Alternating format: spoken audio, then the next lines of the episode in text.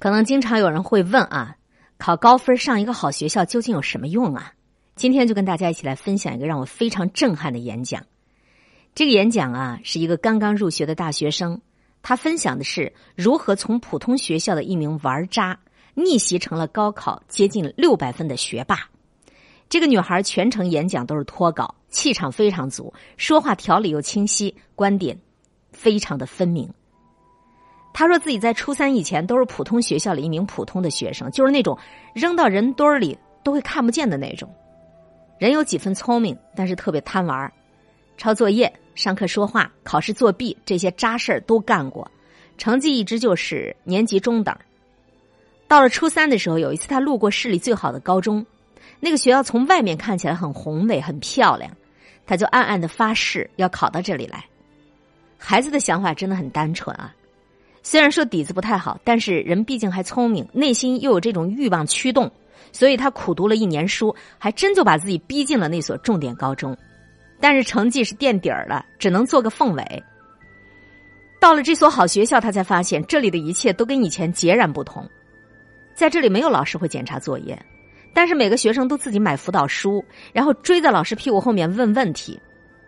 在这里没有家长会绞尽脑汁给孩子报课外班。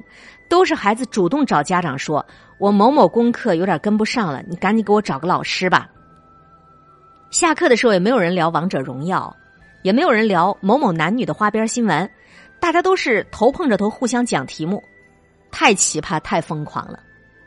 刚开学的那段时间，他特别沮丧。作为一个不贪玩、勿宁死的玩渣，要是以后跟这帮无聊的学霸混在一起，他可怎么活下去啊？但是很快他就转变了这种想法。原来学霸不是不玩，而是比学渣更会玩。以前在初中学校里，他是篮球队的；高中他也进了篮球队。他发现以前打球纯属瞎打，全凭一股子傻玩的劲儿，在操场上出出汗，发泄发泄学习的苦闷，从来就不想着怎么去赢。但是输了还要互相嘲笑，彼此埋怨。可是到了这所重点高中的篮球队里，大家在老师的带领下研究战术、研究技巧、研究每个人的强项。力争把每个人的能量都发挥到最大。每一场比赛，大家都尽力的打。如果发挥不好，也会互相鼓励。遇到困难就停下来找方法。遇到强大的对手，大家也不气馁，而是寻找对方的弱点，慢慢的攻克。每次打球不仅是一次游戏，也不仅是一次竞赛，而是让人打心眼里有一种求胜的信念，有一种生存的力量，不知不觉就想要做到最好。曾经他看不起学霸，他觉得那些学霸都是没趣味的书呆子。但是进了这个环境，他才发现，学霸拥有的不仅仅是成绩，还有极高的素养。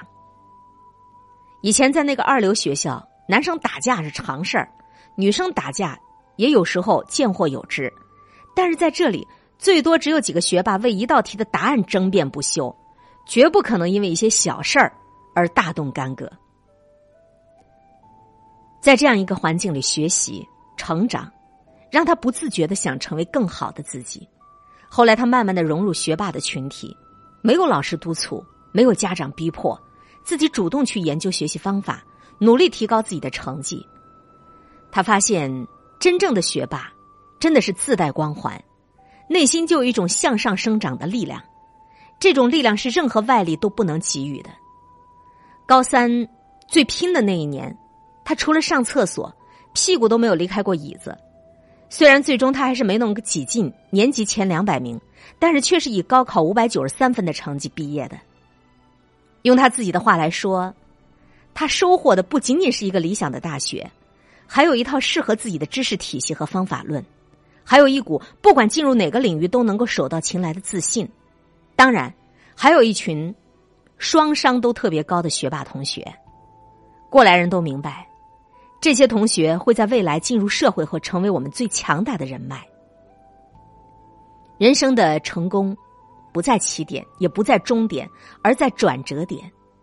对这个女生而言，她人生的转折点就是在初三那一年，奋起直追，把自己逼进了一所好学校。一所好学校真正厉害的地方，不是说它的教学楼有多么宏伟，实验室里有多少高级的设备。更不是这里的老师他有没有拿到九八五的毕业证书，而是这里有一个无比伟大的学霸群体，非常好的学习环境和氛围。这些学霸未必都是智商特别高的孩子，但是一定都有自己的过人之处。其实，对一个人影响最大的不是老师，不是社会，不是家长，而是他身边的同龄人呐。当你生活在一群不求上进、每天不用鞭子抽着就迈不动步子的同龄人，你会自然而然的想放弃自己，觉得混混日子没什么不好。但是，当你生活在一群厉害到变态的同龄人当中，你内心升腾的一定不是自卑，而是发现自己的小宇宙被点燃了。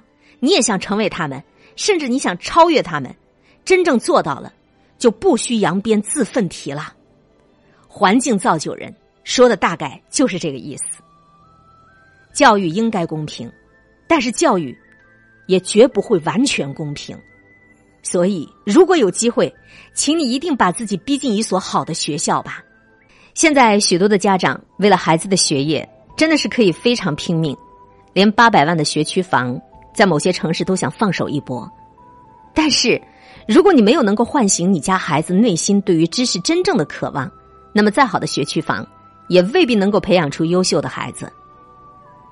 随着孩子的成长，教育终究会是一场优胜劣汰，最后能够入住好学校的，一定是一群特别优秀的群体。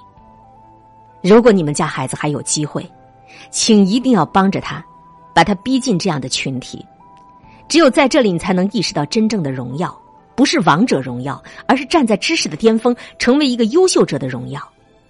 只有在这里，你才能够见识到世界之大，我们之渺小。你以前秉持的那些幼稚的见解是多么可笑，你以前的相爱相杀多么无聊。你要成长的空间原来有那么大。你要学会的东西原来有那么多，你能拥有的人生原来可以那么的不同凡响。只有在这里，才能够催生出你生命的原动力，让你成为最棒的自己，遇见最精彩的自己。这才是人生最有成效的事情。人生最大的幸运，就是能够遇到一群牛人，然后借由他们在身边鞭策你，逼出自己应有的精彩。前两天，我的领导在他的朋友圈发了一段这样的话，说的是对于我们职场中人。其实我觉得这一段针对职场中人的段子，也可以拿来说给你的孩子听。这段话是这么写的：有一些公司把一群人整的跟疯子一样，逼迫他们去找客户，强制他们去完成目标，最后员工都买房买车了，成为家庭里的骄傲。但是有些人性化的单位，生怕自己的员工受委屈了，朝九晚五上班制，从来就不加班，却把一群员工整得跟大爷似的，最后一个个的被行业淘汰。父母和孩子需要他的时候，他却不能够拿出钱来。这是职业道德，说的是我们在职场中人，有时候要对自己狠一点，放开来想，静静的去思考，对于孩子，何尝不是这样呢？现在让孩子更多人性化的去学习，将来社会未来前途不会对他有这么样的人性化的温柔。吃苦受累，或者是承受许许多多的辛苦，如果是我们每个人都必须要经历的，我们真诚的希望，我们越早经历，越早完成，也许效果会越好。